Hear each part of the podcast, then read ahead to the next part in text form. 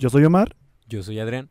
Y yo soy Josué Mormado. y esto es Radio Saturada. Comenzamos. Buenos días. Magno Premium, joven. ¿Cuántas veces han escuchado esta pregunta? Hoy vamos a conocer cómo se obtiene la gasolina.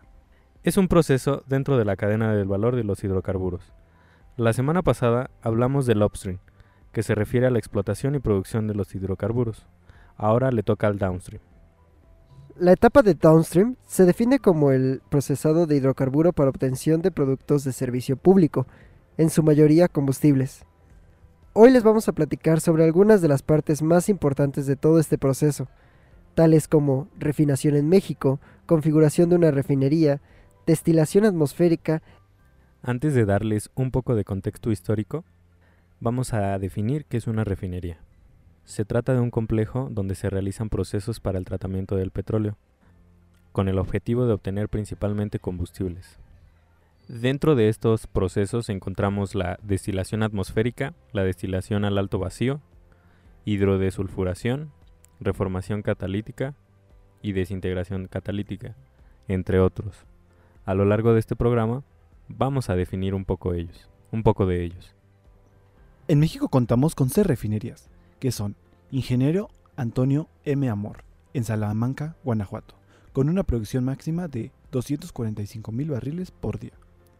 General Lázaro Cárdenas del Río, en Minatitlán, Veracruz, con una capacidad de 285 mil barriles por día.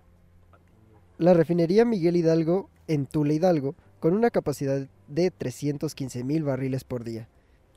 La refinería Ingeniero Héctor R. Lara Sosa en Cadereyta, Nuevo León, cuenta con una capacidad de 275 mil barriles por día. La refinería Ingeniero Antonio Dovalí Jaime, en Salina Cruz, Oaxaca, con una capacidad de 330 mil barriles por día.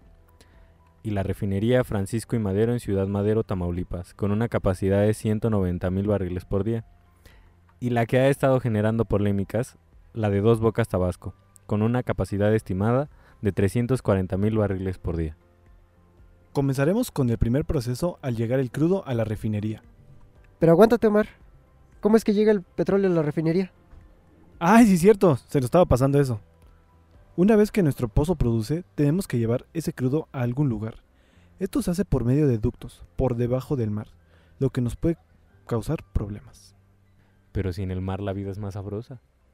Ay, Adrián. Los problemas que pueden causar es que la viscosidad aumente, ya que al bajar la temperatura, por estar debajo del mar, se tienen problemas que causan un posible taponamiento en las tuberías o ductos. Y entonces, ¿a dónde llega el hidrocarburo? Los lugares en los cuales llegan se llaman terminales de almacenamiento. Ahí es donde, como su nombre le dice, almacena y se puede vender a otros países. Llega un barquito, se estaciona en una boya, se conecta, tienen un contrato por cierta cantidad de barriles, se llena y se va. Ah, como una gasolinera normal. Sí, solo que en grandes volúmenes. es lo único que cambia. Ah, aclarado ese punto, entonces sabemos que hay otro camino que llega a la refinería. Ahora sí podemos hablar de ello. Comenzaremos entonces con el primer proceso al llegar el crudo a la refinería, que es el precalentamiento del crudo salado. Después va la sección de desalado. Nuevamente entra un precalentamiento, pero ahora con el crudo desalado. Después ocurre un despunte de gasolina y gases amargos. Se lleva a calentamiento a fuego directo y se lleva a la sección de destilación atmosférica, que esto lo ampliaremos en un momento. Se enfrían estos productos y se llevan a estabilizadores. La destilación atmosférica consiste en que después de un previo tratamiento al crudo para eliminar sales y gases amargos, se procede con la destilación como tal, que comprende calentar el hidrocarburo hasta alcanzar los puntos de ebullición que queremos en cada producto. Esos productos son gases y naftas. Después, turbocina, que es el combustible de los aviones, querosina, gasóleo ligero o diésel, aceite combustóleo. De la coquizadora se obtiene gas y gasolina, coque, gasolina y asfalto. Como verán, de muchos lados se obtiene la gasolina. Aparte de lo ya mencionado, existen procesos de conversión y de afinado. En los procesos de, conversión tenemos cambios de estructura química dentro del el crudo y en los procesos de afinado es una purificación de los productos por medio de procesos que eliminan impurezas. Dentro de estos procesos están los mencionados al inicio. En los procesos de conversión existen catalizadores, que como sabemos son agentes que inducen reacciones químicas. Y dentro de los procesos de afinación encontramos los que remueven el azufre y metales en los hidrocarburos. Esto para darle una mayor calidad al producto final. Entre todos estos productos, las utilidades que tienen son las siguientes.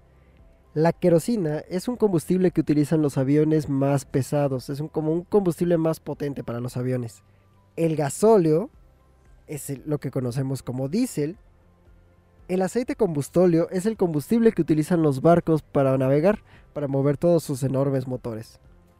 El coque se utiliza como un catalizador para una reacción química de fundición de hierro, por lo tanto, aquí vemos que el coque es, incluso fuera del factor energético, es muy utilizado para la industria metalúrgica. La gasolina es lo que comúnmente utilizamos en todos nuestros vehículos, ya sea premium o magna. Mitos y realidades del petróleo. Mito. A los petroleros no les interesa para nada el medio ambiente. Realidad.